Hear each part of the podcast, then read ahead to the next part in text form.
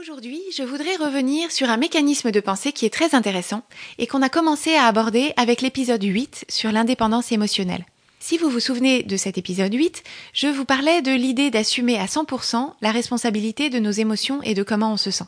Je vous recommande vivement de l'écouter quand vous aurez un moment, c'est une notion incroyablement libératrice qui a changé ma vie. Et dans le contexte de reprendre la responsabilité de nos émotions, une des pistes qu'on a explorées dans cet épisode 8, c'est que quand on a l'impression d'attendre quelque chose de la part de quelqu'un d'autre, d'en avoir besoin, on a tout intérêt à chercher les moyens de se donner cette chose à nous-mêmes.